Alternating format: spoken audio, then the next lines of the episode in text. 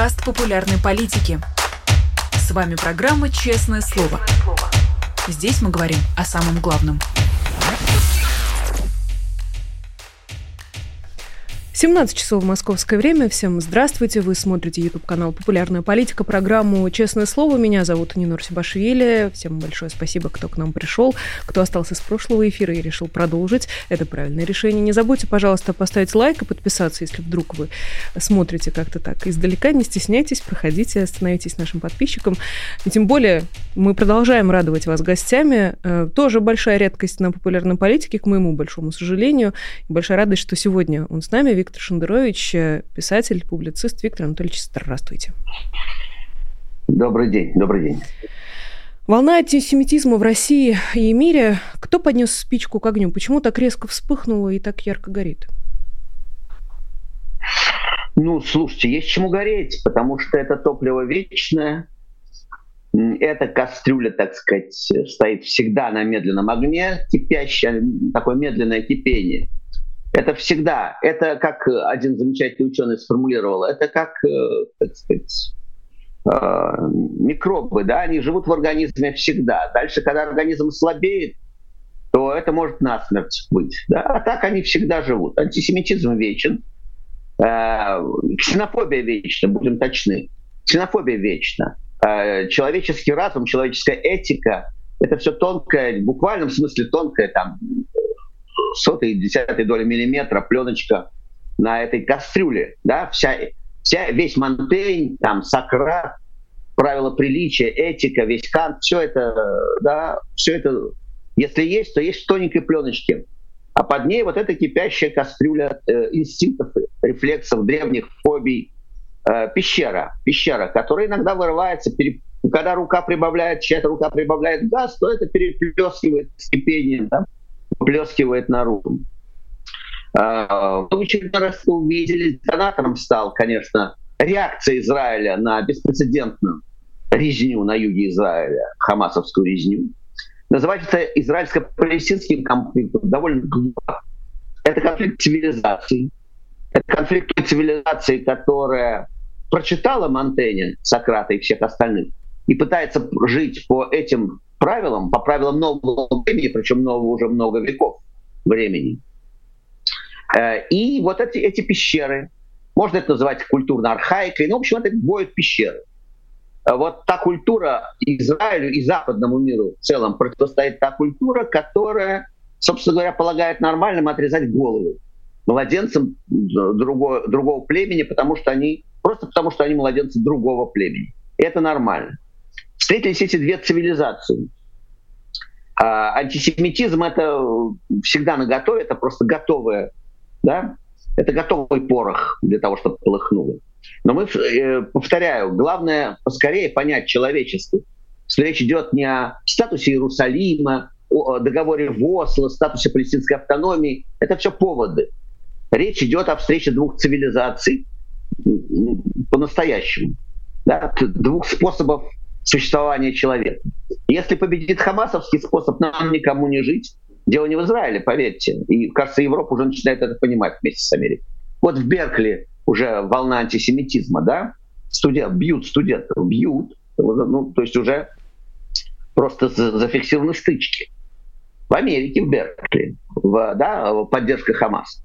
Если человечество не, не, не оклемается, не придет в себя, не наведет глаза на резкость не проблему, э, так сказать, проблему не наведет на резкость.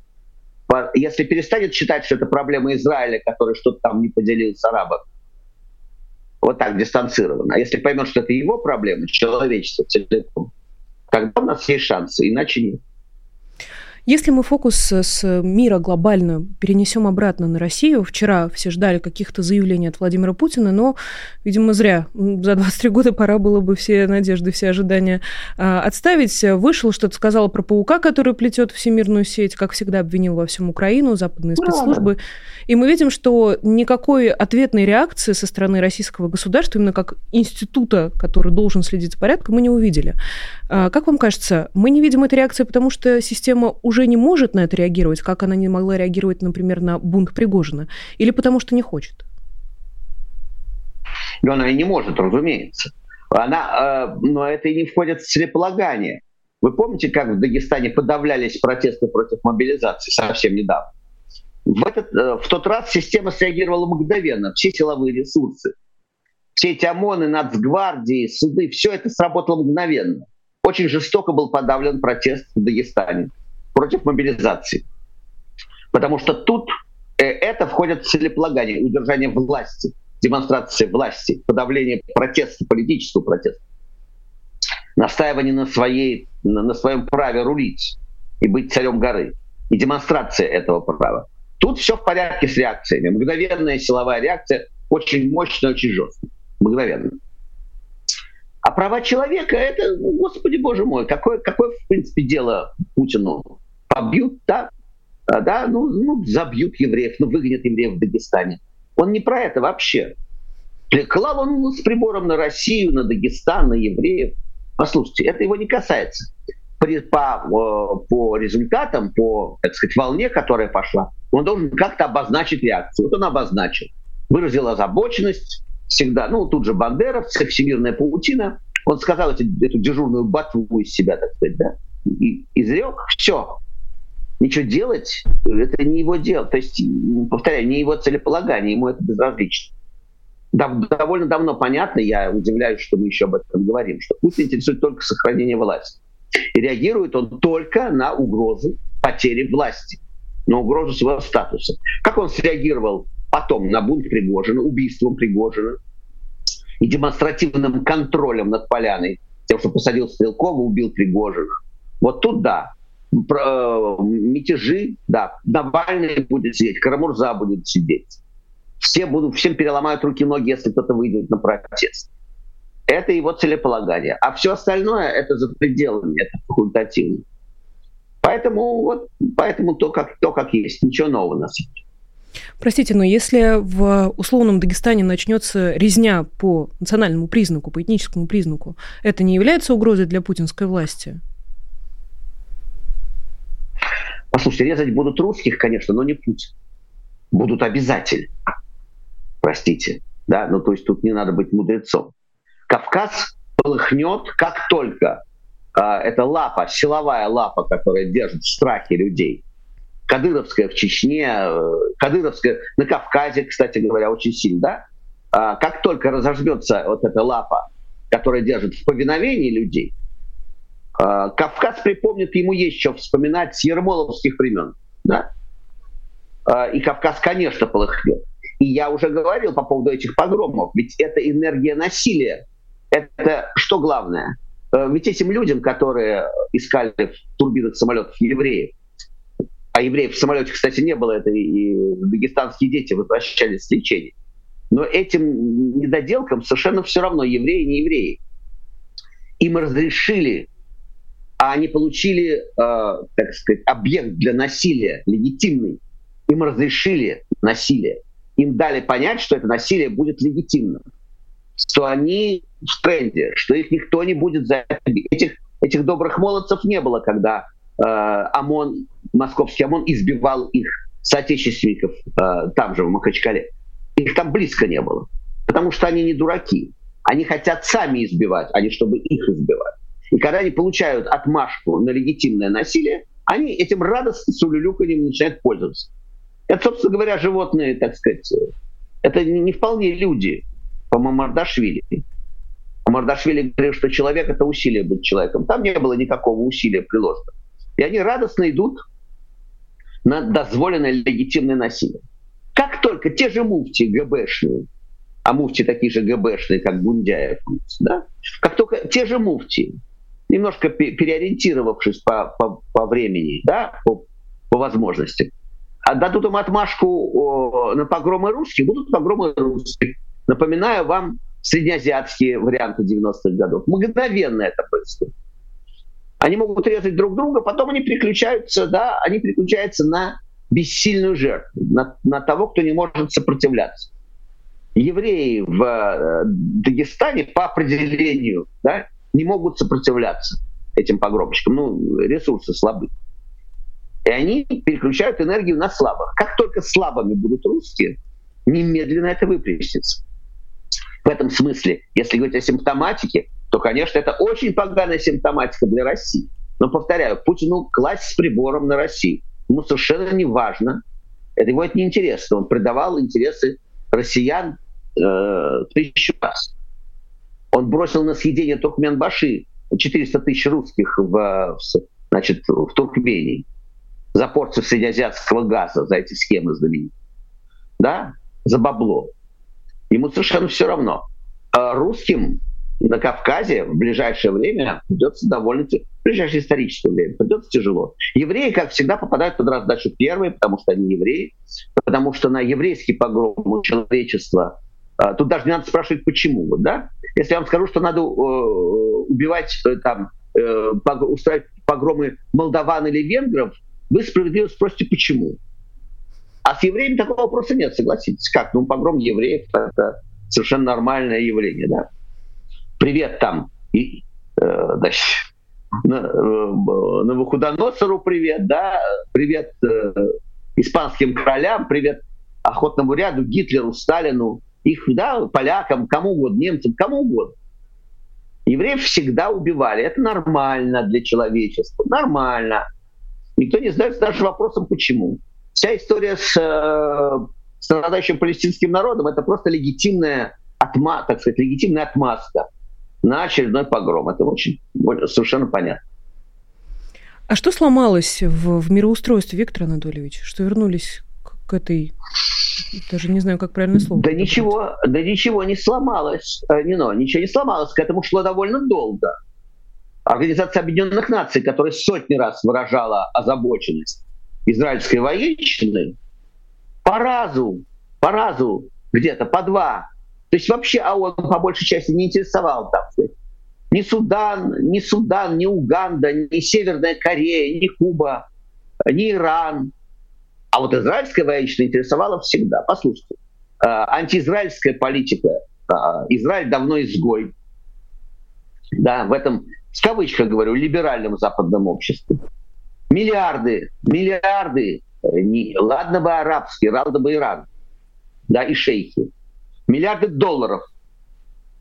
Европа, да, либеральная Европа, да, посылала в сторону палестинской автономии на, на страдающего палестинского народа. До страдающего палестинского народа ничего не доходило. Все эти миллиарды, миллиарды, которые можно было там сделать Сингапур, просто на этой территории. Если разделить вкачанные миллиарды на площадь, уверяю вас, это просто Сингапур. Но Сингапуру не получилось, потому что это бабло было пополам да, э, поделено между воровством и убийством евреев. Все, все шло на воровство и убийство евреев. Или почти все. Так что это не то, что что-то вдруг сломалось, это не то, что метеорит прилетел, да, Тунгус. К этому давно шло. И этих студентов в Беркли, да, э, эту всю шваль по всему миру, которая вышла в поддержку Хамаса на еврейские погромы, ее культивировали, воспитывали и позволяли ей чувствовать себя хозяином в доме. Вот она чувствует себя хозяином в доме. Повторяю, если человечество не охолонет, не оклемается немножко, не сделает выводы, то оно очень скоро увидит еще более впечатляющий результат. Ну, тут как будто бы только чудо поможет исходя из того, что вы рассказали сейчас, Виктор Анатольевич. Вы верите в чудо? Вы знаете что? Вы знаете что? Не но. А, нет, нет, в чудо я не верю. Я верю все-таки в человеческий мозг, в его возможности. Это только возможности. Мозги, этика, то, что делает нас э, из обезьяны человеком, э, все-таки это только возможности. Это надо ясно понимать. То есть никакого оптимизма нет в том смысле, что человек не рождается человеком, он им становится рождается маленькое животное, которое может э, вырасти во что угодно, да, э, вполне животное. Но у него есть шанс, в отличие от собачки, которая родилась и проживет свою жизнь, так сказать, двигаясь по тоннелю, который этой собачке прокопала природа. У человека есть возможность вылезти из этого тоннеля животного. У человека есть возможность стать тем и тем, и мы видим блистательные примеры. Как, да, как человек высоко может оказаться в интеллектуальном, нравственном э, смысле, творческом смысле. Но это всего лишь только возможность. Э, и я в эту возможность верю. Я верю в возможность самоорганизации людей. Я верю в то, что добро здравый смысл, интеллект, этика смогут отмобилизоваться так же, как прекрасно мобилизуется зло с противоположной стороны. Но, повторяю, никакой гарантии нет, это всего лишь возможно. И сегодня задача всех, ну, в ком квартирует немножечко совесть и интеллект, э, немножечко мобилизоваться, потому что надо либо прятаться где-то, повторяю, я уже шутил про это, где-то в Австралии или в Новой Зеландии, куда дикари не доплывут, либо прятаться там и строить крепости, либо пытаться все-таки э, сопротивляться, браться за мозги. Я верю в возможность этого. Собственно, мы с вами не, но эту возможность сейчас пытаемся осуществить.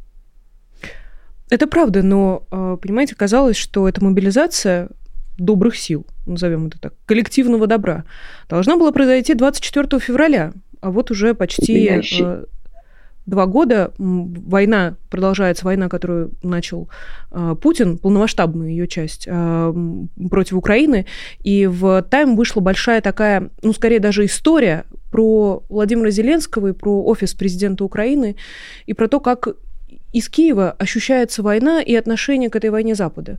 И ничего хорошего, честно говоря, в этой истории, к сожалению, великому не написано. И минорные интонации, и то, что э, возникает ощущение предательства, предательства именно коллективным Западом э, и Украиной, и всех тех ценностей, которые сейчас э, защищает ВСУ с оружием в руках. Почему не произошло? Почему не случилось? Почему до сих пор это коллективное добро не собралось в один кулак, как вы говорите?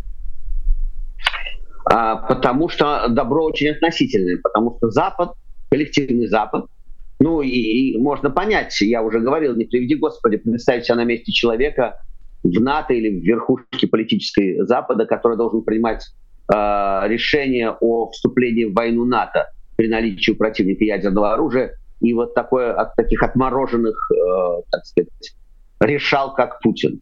Это, конечно, трудное решение, но, э, безусловно, Запад жертвует Украиной, это совершенно очевидно, из своих прагматических соображений, глядя из Вены, Парижа, Лондона, Берлина, ну, понятно, вот мы живем как-то, да, ну да, Украина что-то там, что-то там у них там, они там, да, они, конечно, их, конечно, жаль, но не рисковать же Парижем, да, не рисковать же Лондоном, не рисковать же Берлином, Веной ради защиты Украины.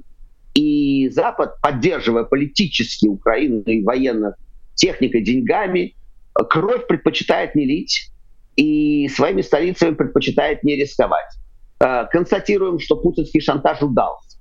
Удался. Он держит всех на этом шантаже.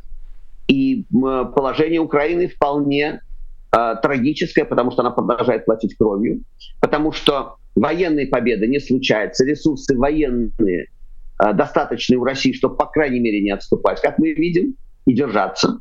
Другое дело, каким, какой ценой для российской экономики, для российской общественной политической жизни, это совсем печальная и очевидная история, что все деградирует. Но Украина продолжает платить своей кровью. Россия тоже продолжает платить кровью, но э, в России она дешевле стоит. Для Путина и для России, к сожалению, в целом, это все привычное пушечное мясо, бабы еще нарожают. Вот и вся собственно говоря, демографически военная политика. Для Украины это очень болезненно, очень чувствительно. Запад по-прежнему ожидает, пока Россия ляжет пластом под грузом этой войны. Но мы помним, что эти ожидания начина... начались с, собственно, весны 22 года. Предполагалось, что к осени Россия, российская экономика ляжет. Она не легла, она перестроилась на военные рельсы, а, получила сильнейшую подпитку а, так сказать, э, милитаристскую идеологическую подпитку. Население тоже перестроилось, как экономика, на военные рельсы. Затянуло пояса привычно. Привычно терпит, терпит западное нашествие. Для них все это война Запад. Поэтому эта ситуация очень драматичная. А единственное, что может, понятно, что никаких политических сил в России нет. Единственное, что могло бы прекратить власть Путина, это серьезное военное поражение, которое нельзя продать будет пиплу этому несчастному, как победу. Потеря Крыма. Вот что может привести, могло бы привести э, к потере Путиным власти. А Должен а сказать, вдруг? что если бы НАТО на второй день войны утопило бы... Вот я просто хочу сказать, с чего вдруг? Почему именно Крым? Есть такое а, ощущение, Виктор Анатольевич, что... что произошло вообще все, что могло произойти, и никакой реакции Так, может быть, и Крым не так важен? Нет, вы знаете что? А, ну, ну по, крайней, по, по крайней мере, Крым это знаковая, понимаете, с, с аннексией Крыма, с захвата Крыма, с возвращения Крыма в родную гавань, это ведь главная пиаровская история а, с 2014 года. 10 лет уже скоро. Это главная пиаровская. Это то, во имя чего предлагалось пожертвовать многим. Да? Как бы, да, ну да, ну, надо затянуть пояса, но Великая Россия, мы вернули себе Крым, да, и так далее. Вот эта вся риторика. Это то, ради чего предлагалось жертвовать, проливать кровь, э, гробить экономику, разрывать отношения с Западом. Если выясняется, что Крым не наш, то, значит, то тогда, я вас уверяю, это, э, вот это для Путина очень, очень серьезный был бы политический удар. Именно это было бы очень серьезным политическим ударом. НАТО это может сделать, разумеется. Это в силах НАТО. Утопить на второй день войны можно было Черноморский флот, простите, и жертв было бы гораздо меньше. И я думаю, что не было бы Путина, потому что это было бы шок. Шока не случилось. Россия адаптировала, Россию как лягушечку на, на медленном огне сварили. Россия незаметно для себя перешла в военный режим. Как замечательно сформулировал Марат Гельман, война и события стала состоянием. Ну да, мы в этом состоянии живем. Мы, я имею в виду Россия, страна. Я думаю, что потеря Крыма это очень серьезно. Было бы. К сожалению, совершенно не видно никаких перспектив для этого сейчас, в обозримом будущем. К сожалению, война продолжается, кровь продолжает литься, и Украина продолжает платить э, с жизнями своих, э, так сказать, своих граждан, своих людей за эту войну. А Запад продолжает откупаться деньгами. Э, я уже говорил, это можно назвать цинизмом, можно назвать прагматизмом. Это вопрос, так сказать, уже терминологии. Суть от этого не поменяется. Если э, слабое место Владимира Путина исключительно Крым, то эм, что на этой политической карте представляют из себя российские политические заключенные? Э, совесть нации, люди, на которых не стыдно смотреть, люди, которые за всех э, тех, кто против войны, делают одну большую общую работу, показывают, что такие люди в России есть. Или у них есть своя политическая миссия, есть какое-то свое политическое действие? Политическое действие есть, но результат оно может дать э, только в каком-то будущем политическом времени, конечно, не сегодня. А то, что они есть, это очень может если у России есть какое-то все-таки политическое будущее за пределами этой гнусной империи, которая дает концы так кроваво на наших глазах, то такие люди, да, не стоит село без праведника, да, и такие люди, ну как в, да, помните, Лот торговался с Господом, а, нет, не Лот, а Авраам, конечно, торговался с Господом за сколько нужно праведников в Содоме, чтобы сохранить город. Там в Библии зафиксирована бесстыжая торговля. Ну, 10-то праведников, да, хватит? Так вот у нас 600 политических, 690, по-моему, политических заключенных. Людей, которые сидят в тюрьме. Причем это в основном политические заключенные э, уже военного времени. Три четверти из них, как минимум. Это люди, пошедшие в тюрьмы в несогласии с политикой правительства. То, что такие люди есть, э, это большая нравственная опора на будущее. Эти люди могут стать некоторой этической и политической опорой какой-то будущей России. А сегодня они только, только моральное сопротивление, никакого, никакой политики быть не может при Путине. Это моральное сопротивление. Но это Мандела, да, сидящий в тюрьме. Он ничего не меняет, но он важный фактор, а, а, так сказать, политики, даже сидя в тюрьме. И Навальный, и Карабурза, и Яшин, и Горинов. Это некоторый фактор международной политики, гораздо больше, чем при всем уважении, чем те э, русские либералы, иммигранты, которые там живут снаружи на свободе. А для Путина эти люди ресурс для торговли. Э, кто-то замечательно, кажется, Муратов заметил, что сроки, которые давали этим людям, это ведь обозначение цены. Ведь зачем 25 лет Кармурзе давать? Да, ну вряд ли они предполагают про, э, продержаться 25 лет. Нет, это цена, он стоит дорого, и Навальный стоит дорого этот стоит поменьше, да? Вы хотите выкупить Навального с Карамурзой? Вот у них серьезная цена, платите чем-нибудь. Это заложники, которыми будет торговать Путин, так же, как Тарма, Хамас сейчас пытается торговать взятыми в заложниками старик, стариками и детьми. Он будет ими торговать. Именно поэтому их не убивают. Так бы убили давно и Навального, и Карамурзу. Так их просто мучают, но держат, да, стараются, чтобы те были живыми, чтобы было кем торговать. Это бандиты, которые взяли заложники. заложники. Политзаключенные в России э, сейчас для среднероссийского э, человека, как э, определяет Борис Акунин, это кто? Для России, для жизни внутри нее вообще важно, что есть политические заключенные, как вам кажется? Сегодня, вы знаете, что ну, мне трудно, мне трудно судить, я уже давно не хожу по, уже два года почти, не, не хожу по улицам, да, не езжу в метро, и не чувствую кожи и настроения. Поэтому мне трудно сегодня э, из Европы и Америки оценивать, а, до какой степени до какой степени это раздражение внутреннее существует в России, до какой степени не затоплено вот этой вот милитаристской, патриотической служебной истерикой. Не знаю. Для, для кого-то это очень важно. Кто-то вообще не знает о существовании. Даже Навального. Ну, про Навального, может, знает, про Карамурзу, я думаю, знает в лучшем случае каждый там двухсотый гражданин России. Это я, по-моему, оптимист. Не знаю. Не знаю. А, в этом смысле, в этом смысле, мне кажется, все, все довольно печально. С другой стороны, советский народ не знал и может быть, знал, а, да, а э, там Ковалева Э, Рогинского и там Подробинника и всех остальных не знал фамилий. Нет, думаю, что сегодня фамилии не существует. Э, я бы хотела вернуться к опроснику, о котором мы говорили тоже в предыдущем часе. И вы, Виктор Анатольевич, среди э, прочих деятелей культуры ответили на 13 вопросов от э, Бориса Акунина.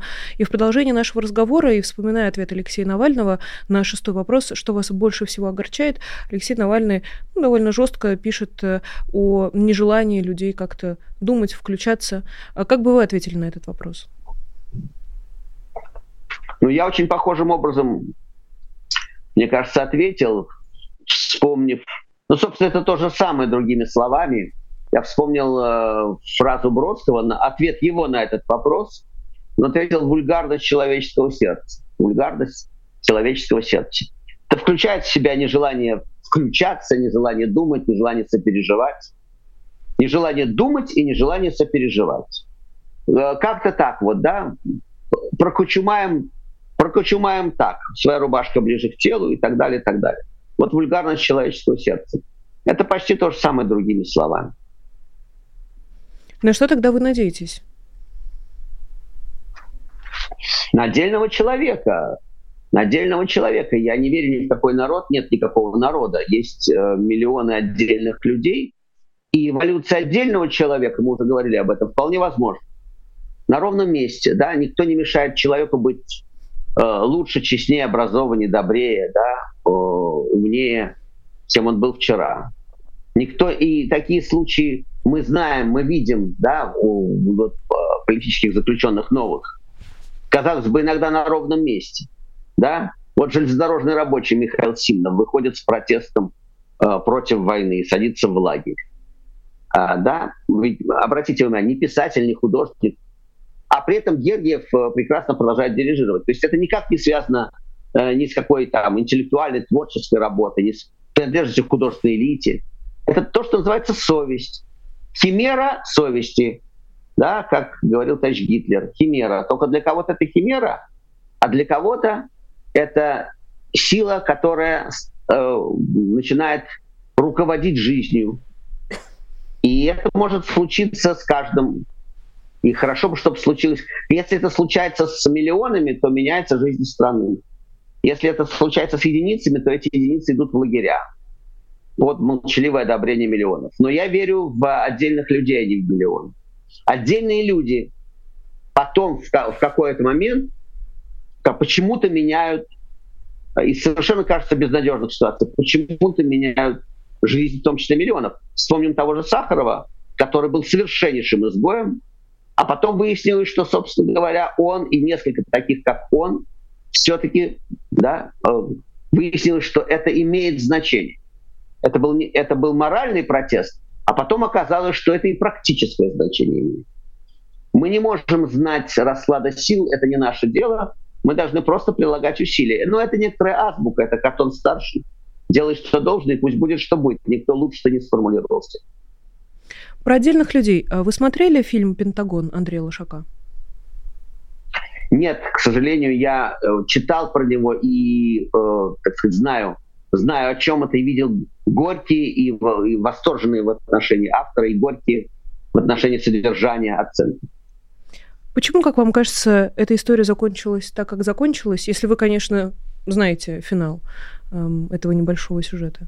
А, знаете что? А, ну, мы ходим кругами, мы ходим кругами э, вокруг одних и тех же, одних и тех же э, понятий и представлений. Историю, историю интересует суммарный век. Там в каждом сюжете, да, э, история это у истории мажоритарный принцип, да, если говорить о голосовании. Мажоритарный принцип. Победитель получает все. Победитель получает все. Внутри могут быть сам, э, внутри могут быть самое, может быть самое разное. А потом побеждает суммарный вектор, тупо побеждает суммарный вектор. Суммарный вектор вот такой сегодня. И о чем бы мы ни говорили, о Пентагоне, о войне, а, да, о политических заключенных, мы видим довольно печальный суммарный вектор. ДНК одна, и, в общем, где ни поскреби, она вот такая сегодня. А вы смотрели интервью у Цыгановых? Вы, пятый, именно вы пятый человек, который в эфире меня, э, по-моему, спрашивает об этом. Не могу нет, не поинтересоваться. Конечно, нет. Я понимаю. Так. Я глянул, я глянул одним глазком, за, за, меня шибануло запахом этим в нос. Я выключил, конечно. Но вы знаете, я так скажу, мне ведь это и не надо смотреть. Я это все знаю, более-менее. Более-менее знаю. Хотя ну, степень пахучести там, да, может меня поразить. Но, в общем, я этот запах знаю, да. Это обращено, ведь Дудь работает на миллионную аудиторию, на многомиллионную аудиторию. Это надо смотреть тем, кто не в курсе, что нас ждет, кто стоит за дверью, кто может стать мейнстримом нравственным, политическим. А, это крик, это предупреждение об опасности, это сирена тревоги потому что э, мы можем себе позволить не знать этого, если это нечто маргинальное сбоку от нас. Ну, я имею право не выглядывать, что там, да, что, что происходит где-то там, сидя за дверью моего дома. Э, ну, ну да, вот там такое у соседей. Ну, там такое, я не обязан это знать. Но этот сосед стоит на пороге твоего дома и собирается взломать дверь. Он становится, он готовится войти в твой дом и сделать так, чтобы твой дом жил по его правилам.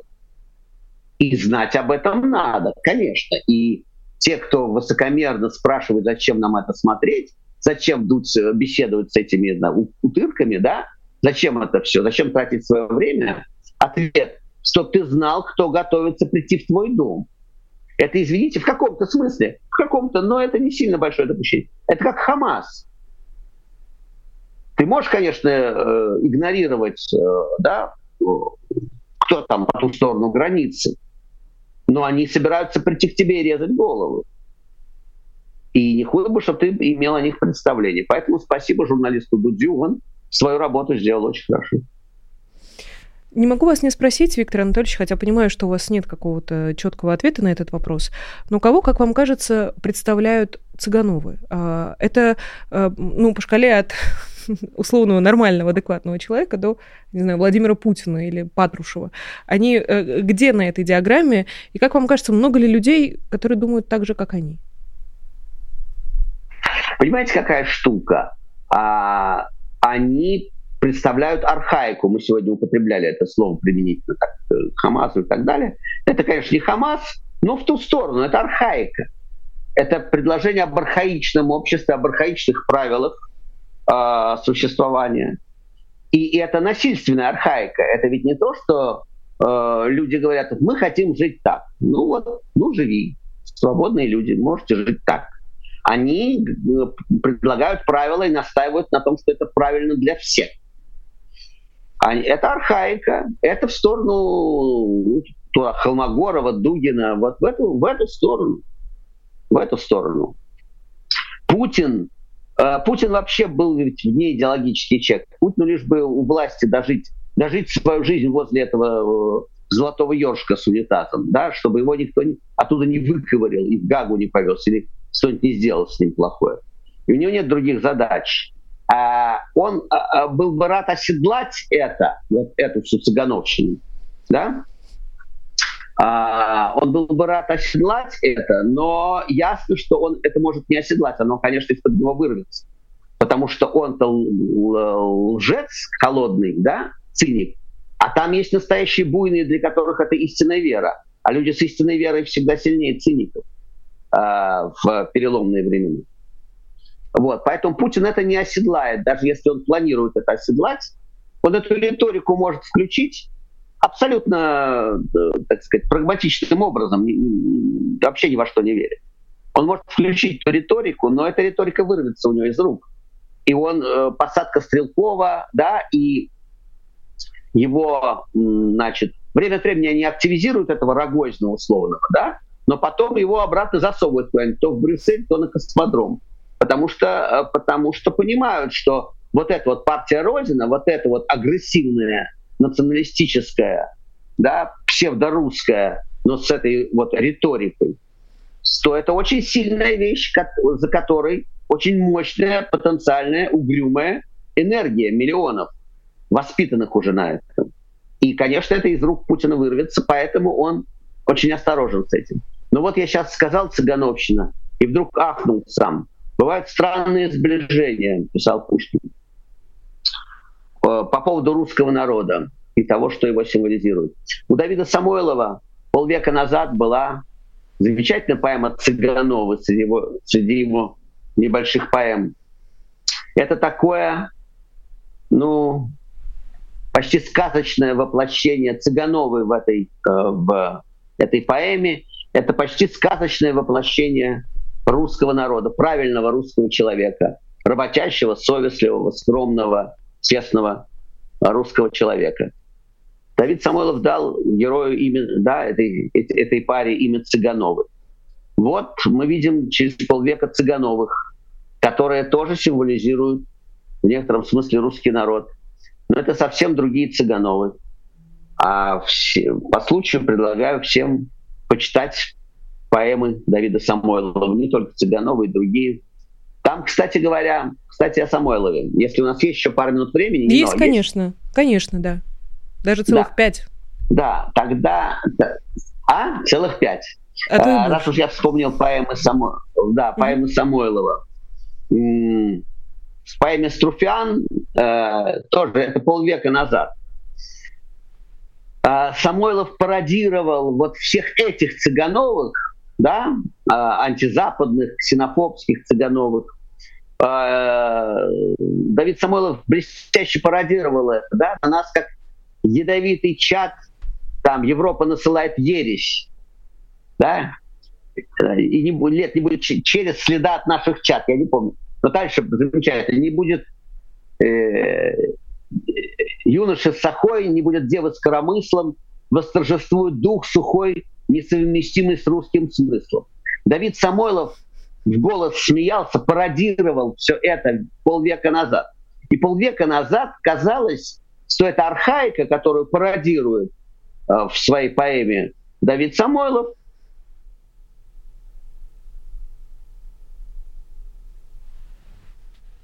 не читанный, не прочитанный толком этими э,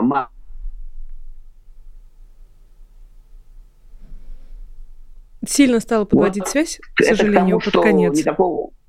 Виктор Анатольевич, простите, пожалуйста, последнее предложение 4, наверное, а то и 5. Повторите нам, пожалуйста, связь начала подвисать, и мы вас, к сожалению, совсем не слышали.